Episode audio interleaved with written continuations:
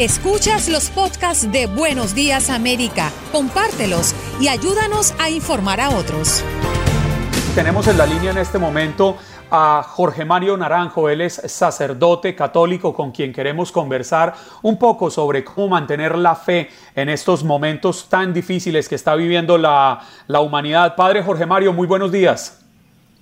Buenos días Juan Carlos, buenos días Andreina, ¿cómo se encuentra? Muy bien. Bien, señor. Un poco preocupados, padre, y queríamos hablar con usted para llevarle una voz de aliento a nuestros oyentes. ¿Qué decirles en momentos de dificultad cuando sentimos que el mundo pareciera colapsar? ¿Cómo mantener nuestra energía en alto, padre? Bueno, yo creo que hay tres puntos especiales. Bueno, lo primero que tenemos que hacer es acoger las recomendaciones de las políticas gubernamentales, inclusive ir un poquito más allá, que es lo que yo llamo el gesto de bondad no es porque a mí me lo impongan, es porque yo me tengo que cuidar y cuidar al otro. Y si puedo trabajar desde casa o me puedo movilizar lo menos posible para no movilizar el virus, pues me estoy cuidando y estoy cuidando a los demás. Lo segundo que yo creo es que nosotros todos los seres humanos tenemos una gran herramienta por dentro con la que fuimos creados y es la capacidad de capitalizar en positivo y en esperanza las cosas que nos suceden para que a través de lo que vivimos como Dios es un gran reciclador de circunstancias humanas, nos dio la capacidad de tener resiliencia. ¿Cómo capitalizar todo lo que nos está pasando? Si nosotros miramos desde la fe, hay unos regalos tan grandes que se nos han ido dando. Volvimos a casa, nos volvimos a encontrar con la familia, volvimos a compartir la mesa del comedor, volvimos a vivir en lo fundamental, en lo sencillo. Juan Carlos, Andreina, el mundo hasta hace poco lo único que buscaba era, en primer lugar, dinero, y hoy el dinero está tan relativizado, daríamos lo que fuera, lo que tuviéramos, porque esta pandemia se acabara. Muchos buscaban el poder y no hay bomba atómica, ni ejército, ni gobierno que pueda contra un virus que es microscópico. Ese pequeñito nos tiene a todos atemorizados. Buscamos la apariencia. ¿Sabes qué, Juan Carlos? Hoy podemos estar en pijama, vestidos de cualquier manera en nuestras casas, en Bermuda. No nos importa ni siquiera que nos vamos a poner a diario para estar en casa.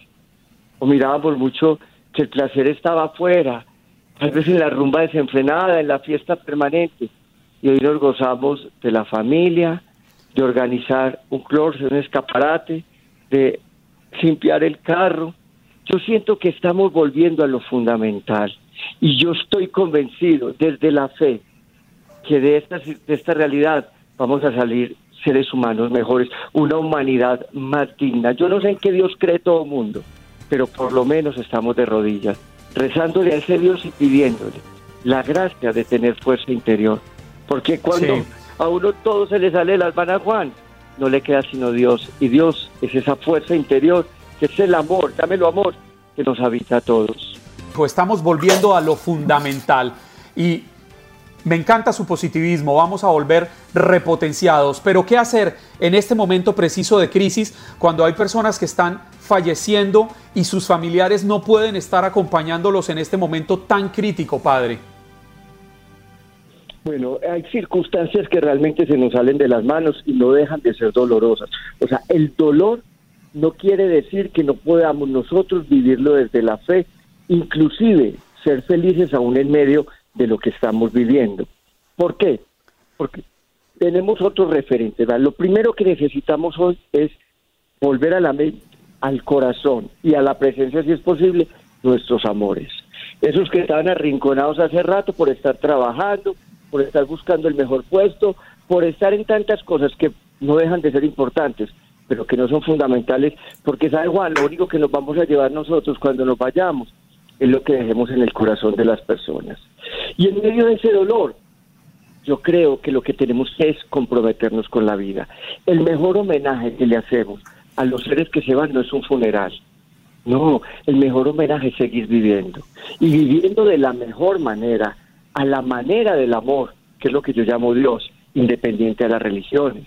O sea, a mí la invitación que me hacen esos seres que habitan en Dios y que se me están yendo es a volver a abrazar, a volver a sonreír, a volver a esperar, a conquistar al otro, a amar al otro, a servirle al otro, a que me importe el otro. Hoy en día ya nos están importando los habitantes de la calle, que son los vecinos de todos y que los hay en todo el mundo. Cuando les dicen metas en su casa, ¿en cuál casa se van a meter? Hoy nos están doliendo los que no tienen con qué comer. Hoy a ustedes les están doliendo mucho más esos migrantes metidos en basement que no pueden ir hoy a trabajar porque están encerrando las empresas. Hoy ya les empieza a importar todos ellos. Entonces yo siento que el mejor homenaje que les vamos a hacer no es el mejor funeral, el mejor pecho, acompañarlos, llevarlos a un cementerio, no. Recuerde lo que decía el pensamiento. No llenes de flores las tumbas, llena los corazones de alegría, hermano, en vida. No visites panteones ni llenes de flores las tumbas, llena los corazones de alegría, hermano. Y si se murió esa mamá que nos quería ver unidos, unámonos. Y si se murió ese papá que nos quería echando para adelante, construyendo nación donde estemos, trabajemos. Y si se murió ese hermano con el que no compartimos tanto, compartamos con los otros que tenemos a nuestro lado. Yo siento que el mejor homenaje que le hacemos a los seres es seguir viviendo. Padre, sé que usted ha estado oficiando misa a través de Internet. Y, me llama mucho la atención porque todos estamos acostumbrados a buscar refugio en las iglesias cuando enfrentamos momentos de dificultad, quienes somos creyentes, respetando mucho a quienes no, a quienes deciden no creer. Pero, ¿cómo ha sido esta experiencia? Cuéntenos cómo se ha sentido de, de oficiar frente a una cámara. Pues mira, te cuento, yo siento que nos estamos reinventando todos y eso es importante. Yo creo que los medios son instrumentos de bien si los utilizamos para bien.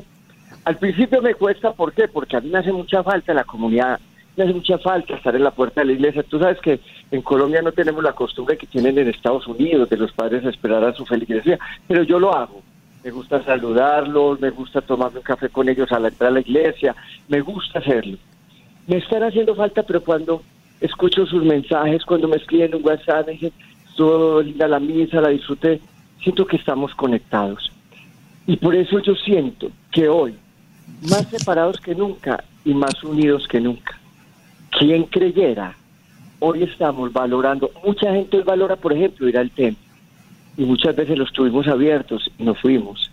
O quisimos ir a la Eucaristía, eh, o tuvimos la Eucaristía, cuatro o cinco Eucaristías, nosotros tenemos once Eucaristías los domingos, en diferentes sectores, y muchas veces no fuimos y hoy quisiéramos ir.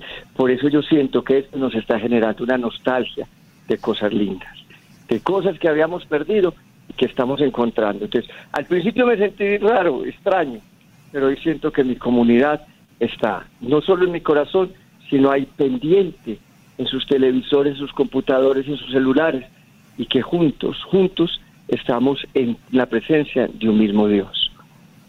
Padre, no quisiera terminar sin hacerle una pregunta que me, llama la atención y es que la unción de los enfermos es uno de los sacramentos de la Iglesia Católica y todos quienes eh, seguimos las, directrices y creemos en la Iglesia Católica, eh, esperamos recibirla en el momento en que llegue nuestra, nuestra fecha final. Padre, ¿cómo se está haciendo con las personas que están falleciendo y que están esperando ese, ese perdón final para ser acogidos en la vida que nos espera más allá? Bueno, todos por el somos sacerdotes, profetas y reyes. Y la iglesia y el derecho en estas circunstancias extremas permite que una persona de fe bautizada lo pueda hacer si el enfermo lo pide. En muchos hospitales aquí en Colombia tienen el kit, el óleo, ahí guardadito para cuando va el sacerdote. Si alguien lo pide, un familiar de fe, el mismo médico puede ungir ese paciente. Porque como hay que prevalecer, evitar el contagio, yo quisiera ir a los, a los hospitales, a mí no me importaría ir a ungir para darles toda la paz. De hecho, lo único que estoy haciendo aquí en Colombia es yendo a las salas de velación, hacer el rito exequial sin la misa, porque me duele mucho que las familias no puedan tener ese momento con su familia. Solo lo hacemos con cinco familiares o seis, pero lo estoy haciendo. Porque no me importaría, porque yo sé que eso da mucha paz pero es otra cosa que nos va a regalar la iglesia y que tenemos que ir descubriendo que todos nosotros somos instrumentos de comunicar el amor de Dios. A veces nos hemos reservado tanto para el clero, para las jerarquías eclesiales, y se nos olvida que todos por el bautismo somos sacerdotes, profetas y reyes. Qué rico que lo puedan comunicar allá, que en los hospitales, si algún sacerdote les lleva una crismera con el óleo, puedan ungir a ese paciente en el nombre del Señor. Padre Jorge Mario, mil y mil gracias por estas palabras, por acompañarnos, por traernos este mensaje, por dejarnos esta enseñanza. Permítame enviarle un abrazo extensivo y un agradecimiento de todas las personas que, que nos están escuchando y gracias por ese mensaje de enseñarnos cómo estamos volviendo a lo fundamental y cómo nos estamos repotenciando como humanidad. A ti Juan, Andreina, un abrazo, mi bendición y cuidémonos para cuidar a los demás. Qué lindo. Si no nos cuidamos, no, no salimos adelante. Has escuchado el podcast de Buenos Días América. Gracias por preferirnos y no olvides compartirlo.